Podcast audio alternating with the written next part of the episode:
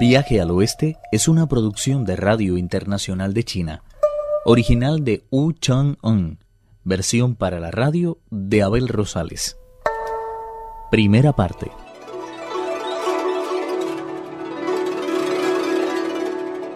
Chu Pachie tenía la intención de dormir un rato e iniciar enseguida la vuelta, pero estaba tan cansado que en cuanto su cuerpo sintió la blandura del césped, se puso a roncar como un tronco olvidando buscar comida para su maestro. El tiempo fue pasando inexorable y la inquietud de Tripitaka se hizo tan insoportable que no pudo por menos que volverse hacia el Bonzo Shah y preguntarle: ¿Por qué no ha regresado todavía Unón? Me extraña que no lo entienda. En estas regiones del oeste hay infinidad de gente piadosa que se muere de ganas por tal de comer a los monjes. Paicho posee un estómago tan grande y una inclinación tan marcada hacia la cura que no regresará hasta que no haya saciado de todo su hambre. Nosotros contamos muy poco para él. Tienes razón, pero ¿cómo vamos a dar con él si se queda en la casa de cualquier desconocido a llenar su insaciable barriga? Se está haciendo tarde y no es aconsejable pasar la noche al sereno. Lo mejor que podemos hacer es buscar un sitio en el cual guarecernos. No se preocupe, maestro. Siéntese aquí mientras voy en su busca. El Bonzo Shah agarró su preciado báculo y abandonó el bosque en busca de Pache. El monje Tang, al sentirse solo en aquel sombrío ambiente, se sintió tan fatigado que ni fuerzas tenía para ponerse de pie.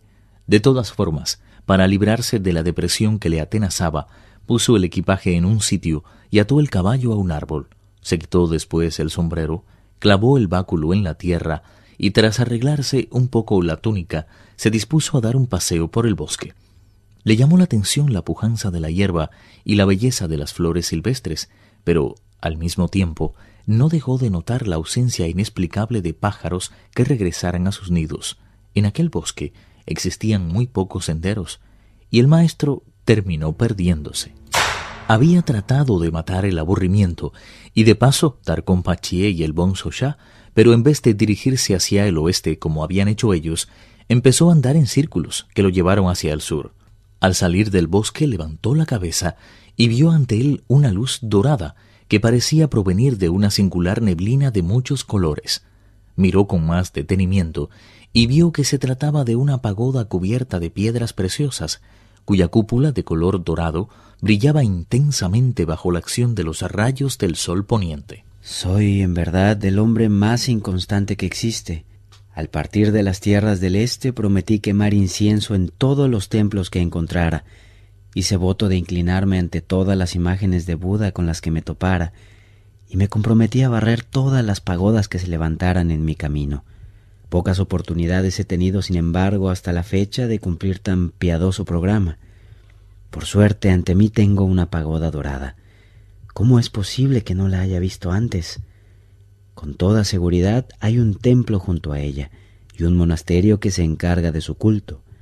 Creo que lo más conveniente es que llegue hasta él. ¿Para qué preocuparme del caballo y el equipaje si por aquí no pasa nadie? De todas formas, esperaré a que regresen mis discípulos para pedir alojamiento. Poco sospechaba el maestro que había llegado para él la hora de la prueba. Siguió caminando con decisión y subió la pequeña pendiente que conducía a la pagoda.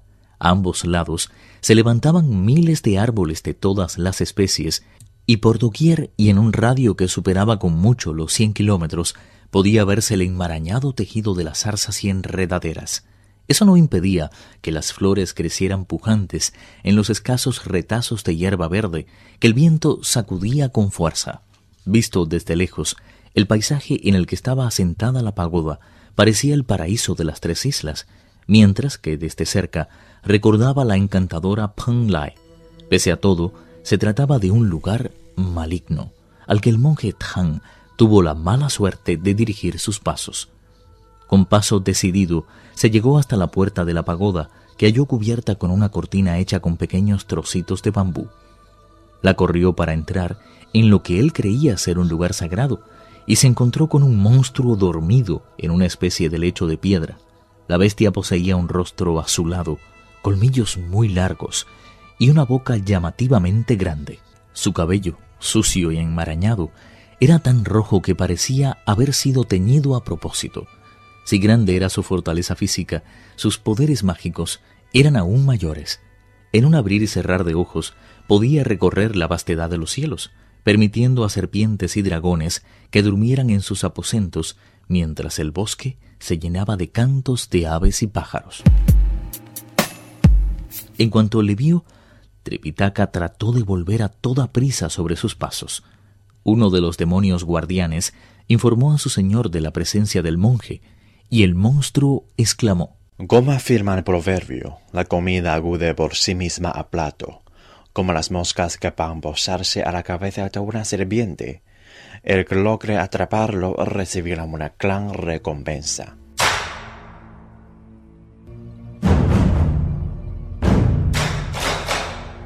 Postrado ante el monstruo, el monje Tripitaka dijo desesperado. Soy, soy un monje de la gran nación de los Tang y me dirijo hacia el paraíso occidental en busca de las escrituras sagradas por expreso deseo de su emperador. Al pasar por esta venerable montaña y ver una pagoda tan digna de respeto, decidí presentar mi humilde consideración al sabio que la atiende. Lo que menos me esperaba es que fuera a molestarle con mi atrevimiento.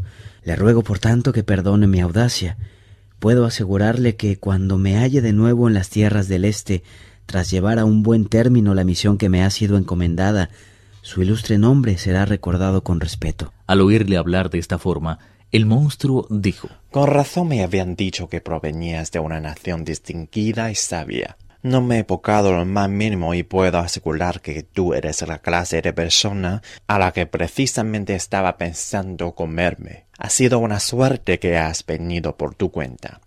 Estaba predestinado, porque se ve que debes de terminar tus días en mi boca. Nadie te ha obligado a comparecer ante mí, por lo que aunque quisiera dejar de marchar, no podría hacerlo. No trates de escapar porque no lo lograrías ni aunque agudieras a los dioses. Luego de ordenar que ataran al monje, el monstruo preguntó ¿Cuántas personas venía contigo? Porque no irás a decirnos que emprendiste tú solo un viaje tan largo. Por supuesto que no. Viajan conmigo dos discípulos que responden a los nombres de Chu Bachie y el Bonzo Sha. Han ido al bosque en busca de un poco de comida. Pero no piense por ello que carezco de medios porque junto a los pinos he dejado el equipaje y un caballo blanco. Dos. Y tú tres. Si contamos el caballo, cuatro. Más que suficiente para buena comida. Mientras esto sucedía, el bonzo ya se adentraba en el bosque en busca de Pachi. Aunque caminó más de diez kilómetros, no pudo ver ningún caserío. Con el fin de otear mejor el horizonte, subió una pequeña elevación, pero más que el paisaje, atrajo su atención la conversación que parecía estar manteniendo algún desconocido un poco más abajo. Apartó con cuidado unas ramas y vio que era el idiota que estaba hablando en sueños. De dos zancadas se llegó hasta él y tirándole con fuerza de las orejas, exclamó ¡Qué bonito! El maestro te envió por comida y tú aquí durmiendo. ¿Quieres decirme cuándo te dio permiso para descansar a tus anchas? Levántate enseguida el maestro ha dicho que lo que ahora quiere es que busquemos un lugar en el que pasar la noche. El idiota cogió el cuenco de las limosnas y siguió al bonzo ya, arrastrando el tridente como si fuera un espíritu. Cuando llegaron al punto en el que habían dejado a su maestro, no pudieron dar con él. Impaciente, el bonzo ya se volvió hacia Pachie y le regañó diciendo Si no hubieras tardado tanto en ir por comida, a estas horas el maestro no estaría en poder de ningún monstruo. Deja de decir tonterías, por favor. Lo más seguro es que se haya cansado de estar sentado y haya ido a dar una puerta por allí. Cogieron el equipaje, agarraron de las riendas al caballo y comenzaron la búsqueda. Viaje al oeste, uno de los cuatro grandes clásicos de la literatura china. Versión para la radio, Abel Rosales. Actuaron en este capítulo Juan Carlos Zamora, Guillermo Lee, Víctor Yu y Enrique Con. Esta es una realización de Abel Rosales, quien les habla, para Radio Internacional de China.